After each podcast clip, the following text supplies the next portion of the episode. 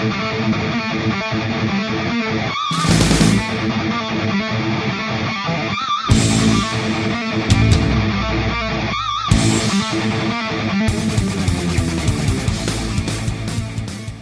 Buenas, buenas, buenas a todos, a todos los que nos escuchan de aquel lado donde usted no está escuchando su celular, en una televisión, porque sí se puede escuchar por la televisión pasando el celular, por todos lados, gracias a nuestros geeks oyentes, no sé qué nombre, pues no pega ningún nombre ponerlo con geeks, pero gracias a todos el que nos escucha, gracias por sacar de su tiempo, por estar ahí y para escuchar lo que le gusta, tanto de anime, de videojuegos, de series, gracias por su apoyo a los podcasts 1 y 2 y gracias porque sé que este le va a gustar y porque usted va a compartir y va a hacer todo lo que tenga que hacer en su tiempo. Aquí un servidor, Eliezer Camacho, que está compartiendo con ustedes.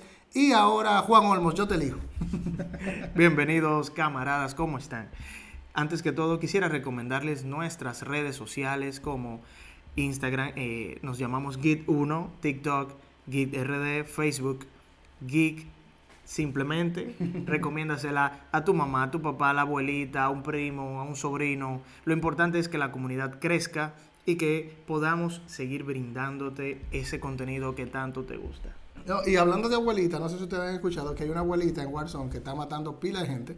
Entonces, eh, hay gente que dice, bueno, la abuela no juega, pero esa abuela ha matado muchísima gente, así que cuídese de la abuelita en Warzone. Pero ese no es el tema de hoy. El tema de hoy es que yo comencé, y quiero hablar, yo comencé con un, con un reproductor de streaming que era Netflix, el que todo el mundo comenzó, que la cuenta no era, de, no era de ustedes ni era mía, en este momento no es mía todavía, es de mi papá. Pero eh, eh, eso era el gran boom en su momento, Netflix, era el gran boom. Pero después ahora, eh, mientras han salido más, en esta llamada realmente guerra de streaming, ahora ya tengo HBO Max, Disney Plus, Amazon Prime, Apple TV. Y si seguimos así, eh, vamos a tener básicamente el tema del cable, pero en, en streaming. Bueno, la verdad es que yo, por ejemplo, eh, la primera plataforma de Extreme que yo tenía era Ares, mucha gente sabe. Actual, de Stream de virus. Sí, de, Stream de virus. Era, era muy extremo, tu ver lo que sea o descargar lo que sea ahí. Actualmente la que más uso es Torrent. de Stream de virus No, mentira. Eh, pero yo no lo veo como una desventaja eso de tener varias plataformas de stream, porque tú tienes la oportunidad de ver lo que tú quieras, cuando quieras, y no lo que te ponen en la televisión. O sea, lo que te... Y en el horario que tú quieras, que es lo más importante. El streaming tiene su ventaja y siempre la va a tener con razón a, eso mismo, que tú ves lo que tú quieres cuando se te pega la gana. Y también tú seleccionas tu contenido. Ahora, el problema es que cuando los streaming comienzan a crecer y si la guerra comienza a incrementarse, va a haber dos problemas uno puede decir, bueno, va a haber más superproducción y va a haber más series heavy. No, el problema es que es la misma cantidad de dinero para la industria. Entonces, lo que va a hacer otras, si comienzan a salir más gente, va a haber gente que no va a poder pagar la toa y va a dejar de pagar Netflix para pagar HBO eh, Max. Entonces, lo que va a haber es más producciones, pero de menos calidad, porque hay menos dinero reunido en un lugar. Entonces, tú vas a tener que pagar varias cosas y posiblemente la calidad de las producciones bajen porque no va a haber la misma cantidad de, de dinero para todita. Bueno, más que la producción, yo pienso que una plataforma de Extreme debería de brindarte eh, diferentes cosas. Por ejemplo, hay plataformas que su aplicación eh, realmente es un disparate. o sea, como aplicación. O sea, tú estás viendo una película, tú le quieres dar pausa y de repente le da... Está malísima. No, y también... Sí, sí, Amazon.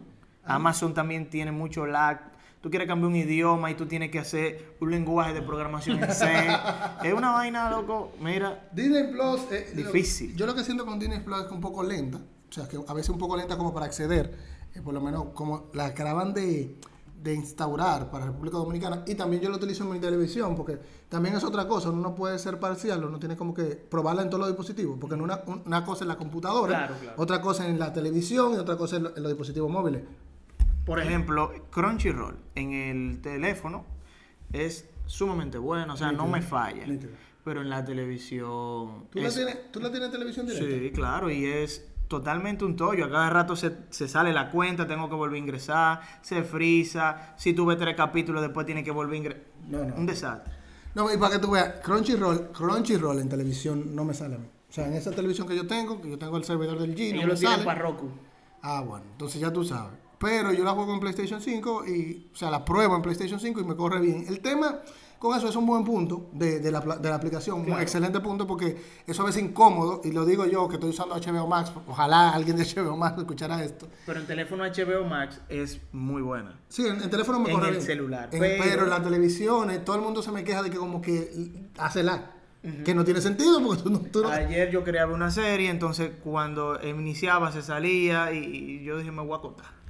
Pero yo creo que también eso, eso sí puede ayudar a la guerra de streaming. Cuando haya muchas aplicaciones, ya cada aplicación va a decir, contrale, como ya yo no puedo ofrecer películas porque no tengo suficiente dinero para ofrecer grandes películas, o sea, no toditas pueden contratar a Leonardo DiCaprio, porque ya cuando haya muchas, el dinero de cada una va a bajar.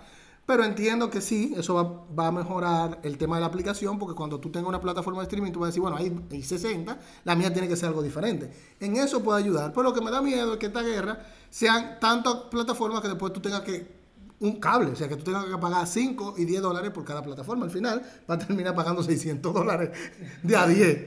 ¿Qué tú crees? Eh, entonces tenemos que volver al inicio, torren. claro, porque, Volver a lo básico. pero volver a lo básico, si las cosas se ponen difíciles.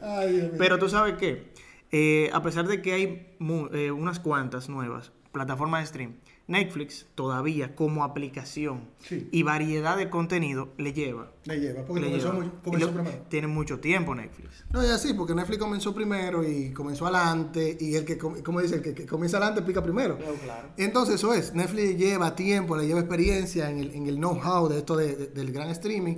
Netflix súper rápido en todas las cosas, súper friendly la aplicación. Hasta ahora, hasta ahora. Y también tiene la fama, o sea, todo el mundo la conoce. Exacto. No, hasta la ahora, abuelita. la- hasta ahora es la reina del streaming. O sea, hasta ahora es la reina del streaming. Esperemos ver cómo se da ese tema. Pero el tema de eso de Netflix y del streaming nos lleva a otra pregunta. ¿Ha logrado, eso nos lleva, bueno, puede ser una pregunta derivativa. ¿Ha logrado Netflix tirar una superproducción que llame a la gente? O sea, ¿qué necesita una serie para ser buena? ¿Qué necesita una serie para, para calar? ¿Qué necesita una serie para, para trascender? Para captar al público. Sí, no, y para trascender, para que la gente se reúna a verla, para que la gente se vuelva loca, para que la gente siempre quiera ver capítulo tras capítulo. ¿Qué necesita una serie, Olmo, en ti, inicialmente, porque esta es la conversatoria del, del tema, para eso, para lograr esos puntos? Eh, bueno, en primer lugar, eh, necesi- primero depende el, el público a donde ellos se dirigen, la No, serie. La serie usualmente quisiera que todo el mundo la viera. Porque No, no, pero hay series que son eh, eh, o sea, hechas para un público en específico. Por ejemplo, eh, adolescente. Hay una serie que se llama Sex Education, muy buena, y es dirigida a lo, a lo adolescente, aunque la puede ver eh, cualquier persona ya adulta y esa cosa, porque tiene también temas eh, un poquito profundos. Pero yo considero que lo primero que debe de tener una serie en general para captar en estos nuevos tiempos es un personaje eh, con, que sea que tenga mucha profundidad en su historia, que tenga también eh, personalidad y que siempre tenga un misterio, que tú no sabes, o que, que él esconde algo, eso, eso es importantísimo. Eso es vital. Algo que uno tiene que mencionar de, de series que han calado en los últimos tiempos, que es indudable, que uno tiene que mencionarlo, el tema de Juego de Tronos, que ha sido la, la serie más revolucionaria de los últimos 10, 15 años. Sí, o sea, con relación, no de calidad, sino con relación al fandom, a la, a- a- a la gente que la ha seguido, a la gente que, que se ha involucrado con ella, a la producción, a los premios ganados, ha sido la mayor. Entonces, cuando uno va a hablar así de series que calan, uno tiene que coger Juego de Tronos obligado. Claro. Y es lo que yo creo que Juego de Tronos hizo bien y que todas las series que trascienden, como Los Sopranos, como Los Breaking Sopranos, Bad, eh, Sopranos. todas esas series que trascienden, creo que hacen bien el tema de la historia. Y yo creo, no sé si tú te has dado cuenta, que muchas series de esas vienen, y Juego de Tronos incluyendo, de libros o de, o de trabajos de guiones bien sólidos. Porque, tipo Walking Dead, Breaking Bad, bueno, Walking Dead no, Breaking Bad, Los Sopranos, Los Sopranos, y esas series que trascendieron en su historia es porque se dedicaron, básicamente, valga la redundancia, a su historia y a dar un buen material, porque eso es lo que sostiene una serie en el tiempo. Juego de Tronos ya venía de un libro muy bien hecho y logró recrear ese mundo con una épica sorprendente. Entonces, eso es lo que hace que una historia trascienda. Hay otras que no.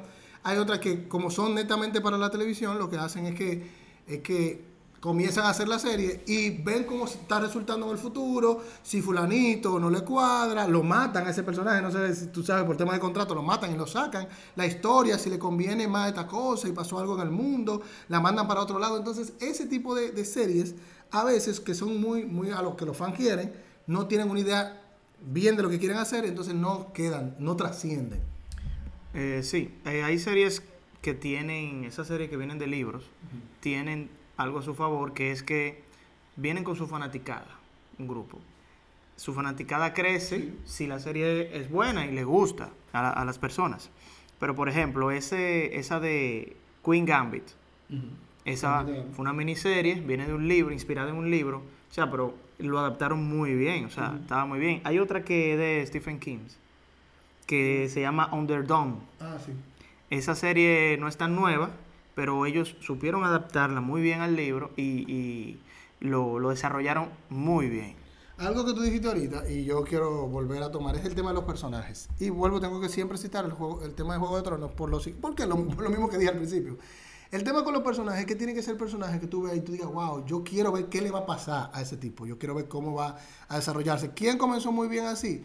Eh, Walking Dead comenzó con un tema de personajes que tú dices, wow, en un mundo apocalíptico, ¿qué le va a pasar a este hombre? ¿Qué le va a pasar a la mujer? ¿Qué le va a pasar a los hijos? Que Pero si matan al chino no la veo más. Exacto, pero el chino también, eh, Darryl con, con su, con su flecha, uno quería ver qué iba a pasar con ellos, pero después, eso llega hasta un punto. O sea, Abusaron. o sea, el tema de que tú querés ver lo que le pasa al personaje llega hasta un punto cuando lo que pasa alrededor del personaje tiene sentido. En Walking Dead, por el tema de faltarle el norte, ellos como que han perdido el sentido de que cada temporada tú no sabes qué es lo que pasa, tienen que realizar un problema nuevo, ellos no tienen una meta y un fin, pero algo que hizo muy bien Juego de Tronos y que hace muy bien series como Los Sopranos y Breaking Bad también, es que tienen personajes que se van desarrollando en el tiempo.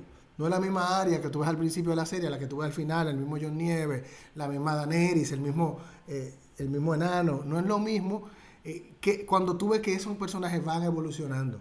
Eso pasa con el mismo Walter White, pasa con, con Tony Soprano, pasa en esas series que, que te gustan, que tú ves, wow, este personaje va creciendo en la serie y tú vas creciendo con él. Entonces, eso es interesante y eso hace que una serie trascienda. También el tema del misterio que tú dijiste, que, que hay un misterio contra qué va a pasar, quién es este, quiénes son los caminantes blancos, Eh, cómo va a terminar, este tipo se va a morir de cáncer, Eh, qué va a pasar en el futuro, este es malo, se va a quedar con la ciudad. Eso es la épica de una serie.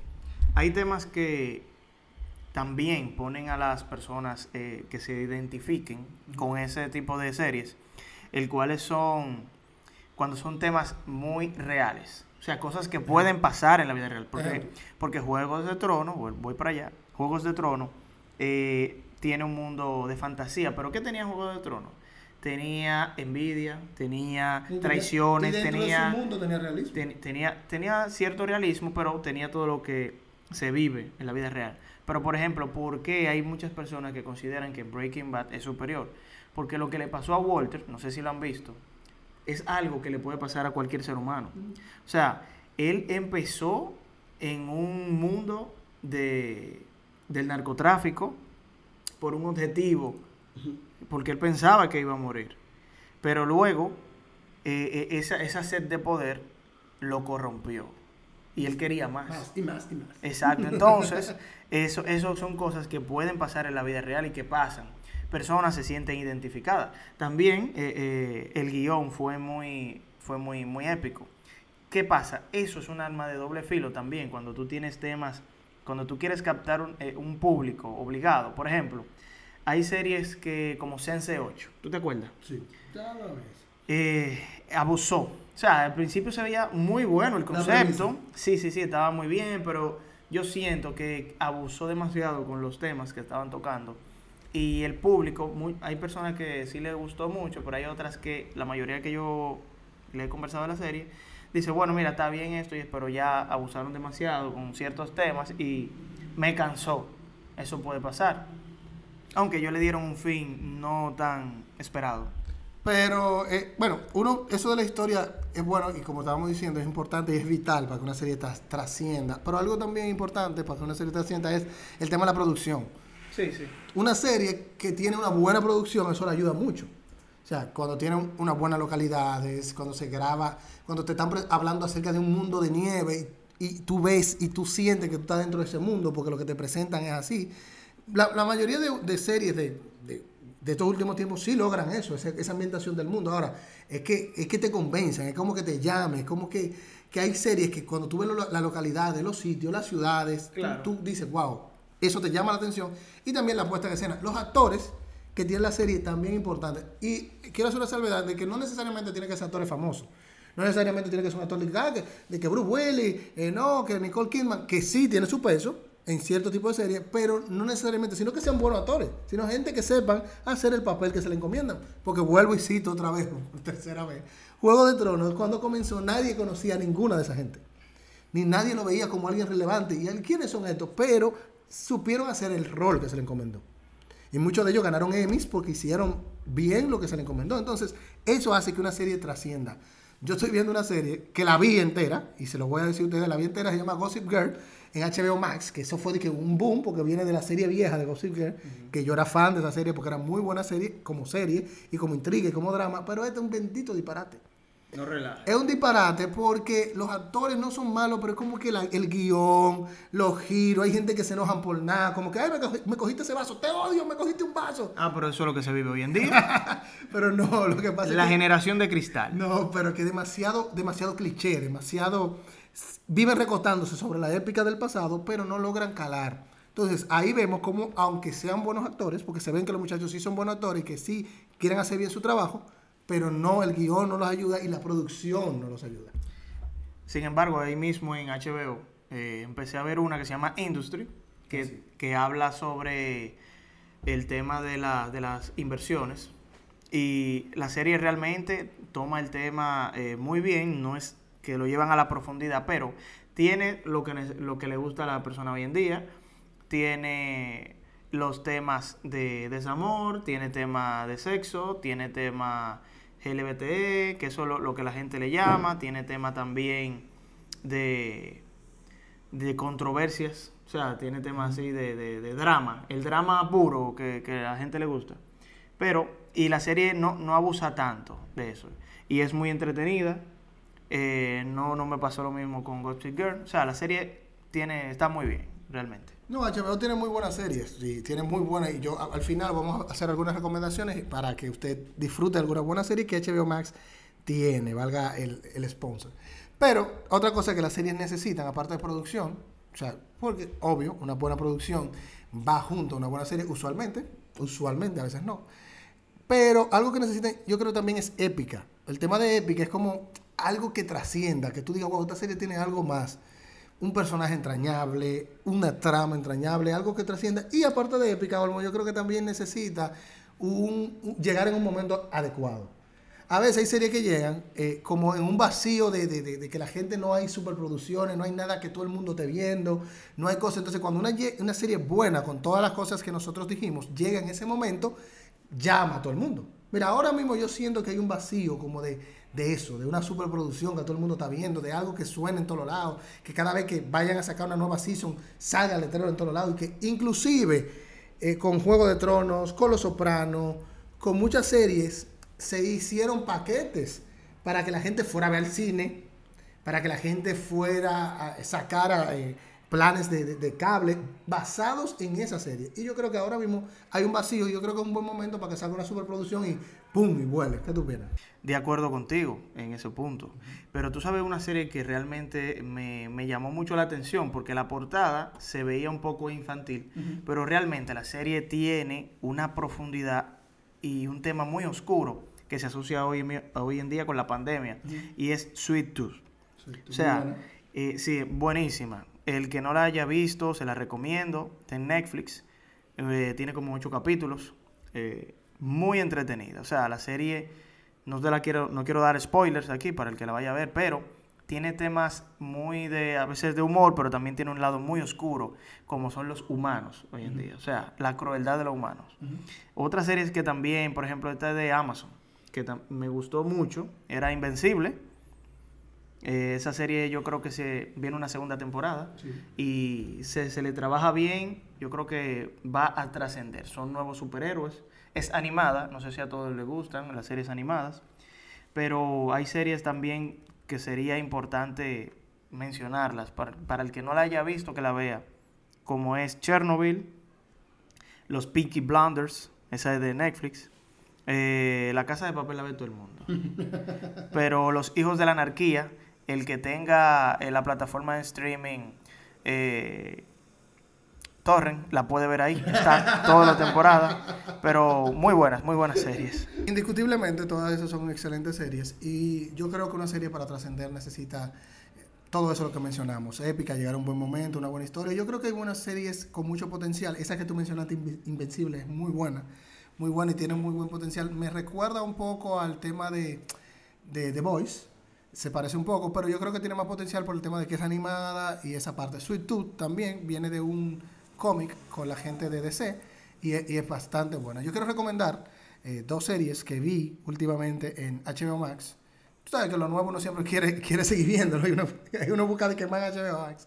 Pero yo vi muy, dos muy buenas series en HBO Max. Una que se llama, son miniseries, Pretty Little Lies, que es con Nicole Kidman, Reese Witherspoon, eh, un excelente también sale Meryl Streep en la segunda temporada. Es una miniserie, entre comillas, pero ellos vieron que le fue tan bien y sacaron dos temporadas. Quisieran sacar más, pero se la recomiendo a todos. Es una excelente serie. Es de drama y misterio, entonces eso coordina bien esa parte. También eh, una que se llama Mayor of Easttown con, con la chica Kate Hudson, creo que se llama, la chica que era... ¿Cuál? La actriz de Titanic, la, la prota de Titanic. Ella es una excelente actriz me di cuenta, no solo por Titanic, sino por esa, por esa serie, que es muy buena y se la recomiendo a todos. Es una miniserie y es muy buena también. Pero, pero esperamos que, que salga una serie que sea trascendental, que nos impacte, que nos guste, que todo el mundo diga, wow, pero yo quiero ver esa serie, que, en el cine, en Caribbean Cinema o en Palacio del Cine, la pongan el primer capítulo la temporada. Esperamos eso. Hay muy buenos proyectos de camino están grabando eh, Silmarillion del, del Señor de los Anillos, que una gran, salió la primera foto, hay una gran expectativa con esto. También viene eh, Sangre y Fuego de Juego de Tronos. Se ve muy bien el casting, la foto que han tirado se ve bien porque ya, ya está casteado. Y hay muy buenos proyectos a futuro. Va a salir la serie de Last of Us. También esperamos en Dios de que esta serie, alguna de estas, porque no podemos asegurar de que, bueno, como Juego de Tronos fue buena, que esta va a ser buena, nadie sabe pero esperamos que alguna de estas sea trascendente, sea excelente y que esto que estemos hablando lo reproduzcamos y digamos, mira, esa serie cumplió con todo lo que dijimos en ese podcast. Eh, es así. Bien, me parece que hasta aquí llegó nuestro podcast del día de hoy. Eh, muchas gracias por prestar y dedicarnos ese tiempo que tanto nosotros lo valoramos. Recuerda siempre, por favor, seguir nuestras redes sociales, Git1 en Instagram, TikTok como GitRD. Muchas gracias por todos y bye bye.